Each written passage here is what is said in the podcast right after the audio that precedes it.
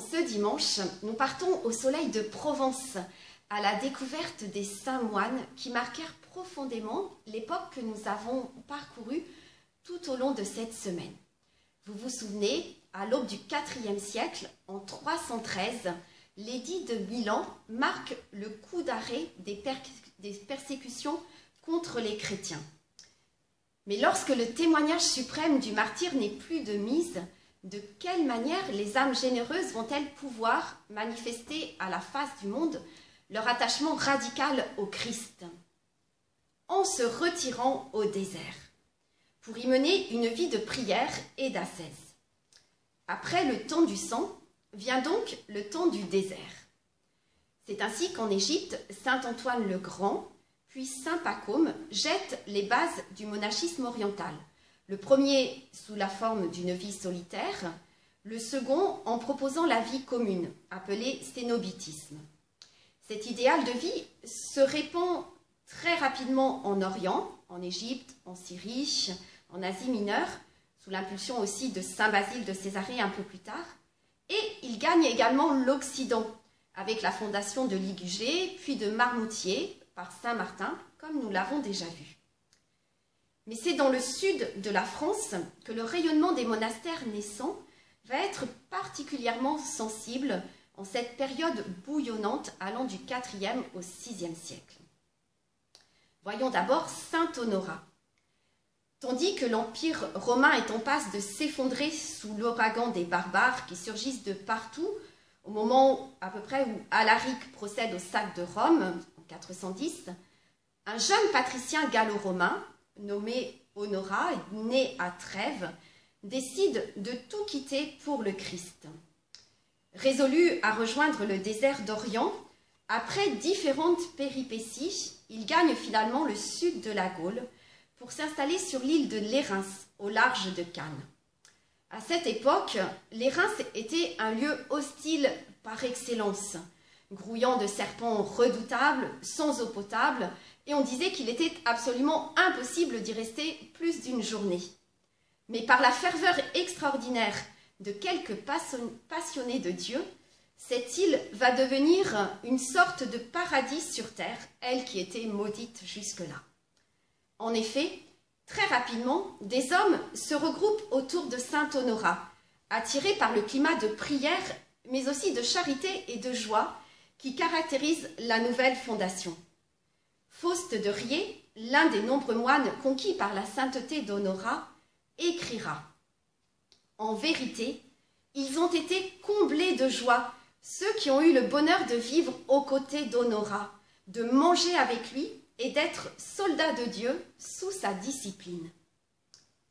Et saint Hilaire d'Arles, lui aussi moine à l'Érins, dira combien la douceur et l'autorité bienveillante de ce jeune abbé entraîner ses fils spirituels et aussi tous ceux qui passaient à l'Érins à aimer Dieu de tout leur cœur. Son monastère était un phare dont la réputation s'étendra très tôt à toute la Gaule. Il attirait une multitude de visiteurs, de pèlerins, de pauvres venus de partout. Mais en 426, Honorat se voit contraint, à grand regret, de quitter son île pour devenir évêque d'Arles. Et dans ce diocèse déchiré par les divisions, il réussit à rétablir la concorde et à rendre à cette église rigueur, vigueur et sainteté, avant de mourir seulement quatre ans plus tard. Tournons-nous maintenant du côté de Marseille. L'esprit de saint Honorat, qui savait allier l'exigence ascétique à une foi joyeuse et sereine, apparaît dans l'autre figure de proue du monachisme provençal, Saint Jean Cassien. Né vers 360 en Scythie, actuelle Roumanie, mort vers 435 à Marseille, Saint Cassien part très jeune en Palestine. Il reste deux années dans un monastère de Bethléem, puis il rejoint des moines ermites en Égypte avant de recevoir à Constantinople les enseignements de Saint Jean Chrysostome qui leur donne diacre. Après un séjour à Rome et un retour en Palestine, il se fixe en Occident, vers 415, pour fonder deux monastères à Marseille. Le premier est réservé aux hommes. Il prendra donc le nom de monastère d'abbaye Saint-Victor parce que euh, Cassien établit donc, son abbaye euh, près de la grotte où reposaient les reliques de Saint-Lazare et de Saint-Victor, ce moine, ce soldat romain martyrisé sous Dioclétien. Le monastère consacré aux femmes prendra lui le nom de Saint-Sauveur. Signalons donc que Saint Cassien est le premier à implanter des monastères en milieu urbain où les moines afflueront par centaines. Et il a su adapter sa riche expérience de la vie religieuse orientale dans les déserts de Palestine et d'Égypte à la Provence de son temps, en créant ainsi un pont entre le monachisme d'Orient et celui d'Occident. Il a laissé une œuvre doctrinale importante, et notamment les institutions cénobitiques, rédigées vers 420, et les conférences, conférences de Cassien, vers 426, deux ouvrages consacrés à la vie monastique qui ont profondément influencé le monachisme occidental du 5e siècle jusqu'à nos jours, notamment en raison de leur reprise dans la règle de Saint Benoît. Notons aussi que dans ce Marseille qui a accueilli, comme nous l'avons vu, les amis intimes du Seigneur, Lazare, Marthe et Marie, et qui sera au XVIIIe siècle la première ville consacrée au Sacré-Cœur. Donc dans ce Marseille, Saint Cassien enseigne déjà la nécessité d'imiter l'humilité et l'amour du cœur de Jésus. Je cite ce qu'il disait dans sa quinzième conférence.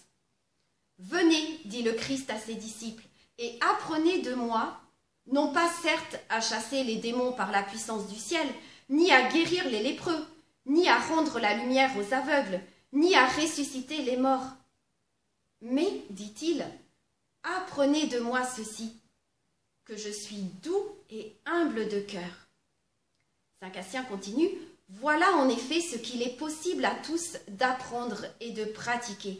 Et il ajoute plus loin, en rappelant le discours après la scène, c'est à cela que tous reconnaîtront que vous êtes mes disciples, si vous avez de l'amour les uns pour les autres. Il est bien certain qu'à moins d'être doux et humble, on n'observera pas cet amour. Essayons maintenant de voir quel fut vraiment le rayonnement de ces monastères. Sous l'impulsion de saint Honorat, de saint Jean Cassien et d'autres hommes assoiffés de Dieu et de sainteté, les monastères sont des lieux où l'on cherche à vivre concrètement le double commandement de l'amour, en donnant la première place à la prière et en apprenant à mener le combat spirituel inhérent à la pratique des vertus. Ainsi, trouvons-nous dans les institutions de Cassien des conseils très pratiques pour lutter contre les différents ennemis de l'âme que sont la colère, l'orgueil, la paresse, la tristesse et j'en passe. Cette éducation à la sainteté forge des moines solides mais rejaillit aussi forcément à l'extérieur, à travers tous ceux qui vivent dans le voisinage des monastères ou qui s'en approchent, qu'ils soient de pauvres mendiants, de simples pèlerins ou des personnes influentes. Située au sud du Vieux-Port, dans une ville déjà bien peuplée et cosmopolite, la visibilité de l'abbaye Saint-Victor est assez évidente. Mais nous avons vu aussi la puissance d'abstraction de l'Érins, pourtant nettement moins accessible. Si les évêques de l'époque fondent facilement près de leur évêché des couvents, c'est qu'ils mesurent l'influence bénéfique que des hommes ou des femmes totalement voués à Dieu peuvent avoir sur les fidèles en les aidant par leur exemple et leurs conseils à mener une vie chrétienne profonde en ce temps d'enracinement de la foi après l'enthousiasme de la première conversion. Et nul doute que c'est au contact des moines ou des moniales que ces pasteurs puisèrent la force d'une vie intérieure intense et d'une énergie incroyable pour défendre la vérité contre tous les ennemis de l'Église à cette époque. Centrons-nous maintenant davantage donc sur les pasteurs de l'époque. Et je vais vous poser une question. Savez-vous qu'au 5e, 6e siècle, Saint Honorat, Saint Hilaire, Saint Césaire, successivement évêque d'Arles, Saint Eucher, évêque de Lyon, Saint Maxime puis Saint Faust, tous les deux évêques de Riez dans les Alpes de Haute-Provence, Saint Loup, évêque de Troyes, Saint Quenin, évêque de Vaison-la-Romaine, furent d'abord moines à Lérins. Cette énumération, qui est loin d'être exhaustive, laisse facilement entrevoir l'impact de la vie monastique sur l'Église des temps barbares. Ces moines évêques purent ainsi exporter dans leur diocèse la solide formation spirituelle et humaine apprise au monastère et accroître ainsi l'influence de l'Érins. Et cette influence s'exerça jusque dans la lointaine Irlande, puisque Saint Patrick lui-même fit un séjour euh, dans notre abbaye provençale. Parmi ces saints évêques se détache particulièrement la figure de Saint Césaire. Au début du XVIe siècle, sur le siège d'Arles, il sut être un promoteur de l'unité, un défenseur de la clarté de la foi, se tenant à l'écart des querelles théologiques, et un modèle de courage, lui qui écrivait et qui le mettait en pratique. Il ne faut pas rester la bouche close dans l'Église, comme les chiens muets de l'écriture. Enfin, montrons comment ces monastères ont pu avoir un rôle civilisateur indéniable. Les Reims fut pendant tout le Ve siècle non seulement une pépinière d'évêques et de saints, mais aussi un centre actif de théologie, illustré notamment par Saint Vincent de Lérins, qui rédigea en 434 un commonitorium, ou aide-mémoire, facile à retenir en français, où il expose des règles simples pour discerner la vérité de l'erreur et où il donne les critères d'un progrès de la réflexion théologique dans la fidélité à la tradition. Dans cette période de grand bouleversement, où une civilisation s'effondrait, il a le mérite de donner des repères clairs que l'on peut condenser par cette expression lapidaire qu'il nous a lui-même laissée. Nous devons tenir ce qui a été cru partout, toujours et par tous. D'autre part, alors que sous la poussée barbare, la culture était menacée, les moines provençaux eurent soin de conserver les traditions par exemple en rédigeant les actes des martyrs. Et ils surent également développer les sciences profanes et les valeurs de l'esprit. Ainsi que Benoît XVI l'avait magnifiquement expliqué lors de son discours au Bernardin devant le monde de la culture en 2008, parce qu'ils cherchaient Dieu, les moines ont favorisé en même temps un essor de la formation intellectuelle tout à fait remarquable, notamment parce que, je cite Benoît XVI, le désir de Dieu comprend l'amour des lettres, l'amour de la parole, son exploration dans toutes ses dimensions. Cela se vérifiera encore davantage avec les monastères bénédictins au Moyen Âge, mais nous en voyons déjà les prémices ici.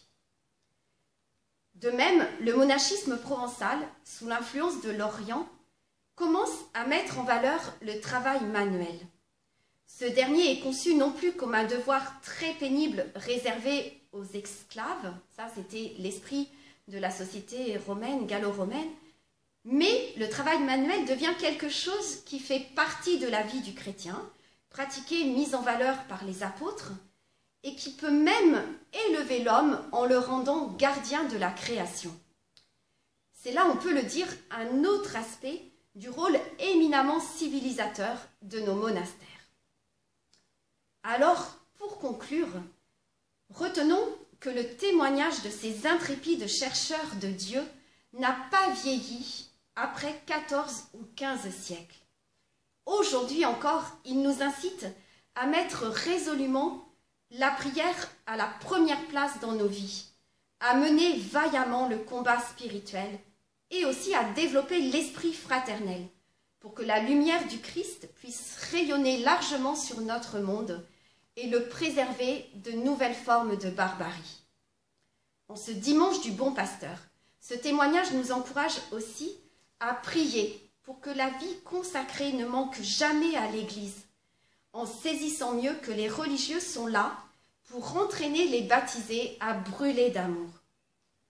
Et que, comme au 5e siècle, dans le désert spirituel actuel, puissent se multiplier des centres spirituels fervents où les âmes assoiffées viendront rencontrer Dieu et se former à la nouvelle évangélisation.